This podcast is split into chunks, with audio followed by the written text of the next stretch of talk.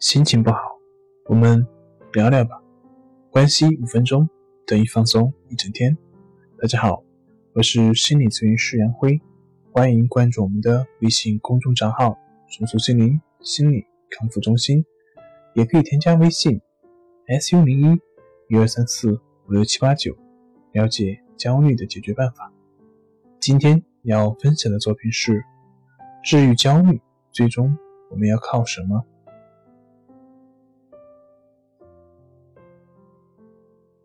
焦虑症是长期不断累积的压力发展而成的结果。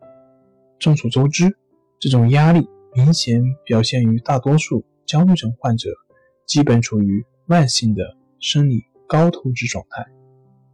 康复需要人们对生活方式做出调整，让生活变得更加放松、平衡以及健康。简单来说，就是提升身体的。健康度。举个例子，如果你先学了如何有效的进入深度的放松状态，再去进行暴露疗法，就会变得很简单。还有，当你觉得身体更加健康和放松的时候，你会发现认知并且改变不利于治疗的自我对话也会变得很轻松。只有当学习进行积极的自我对话，会使感觉变得更好一些。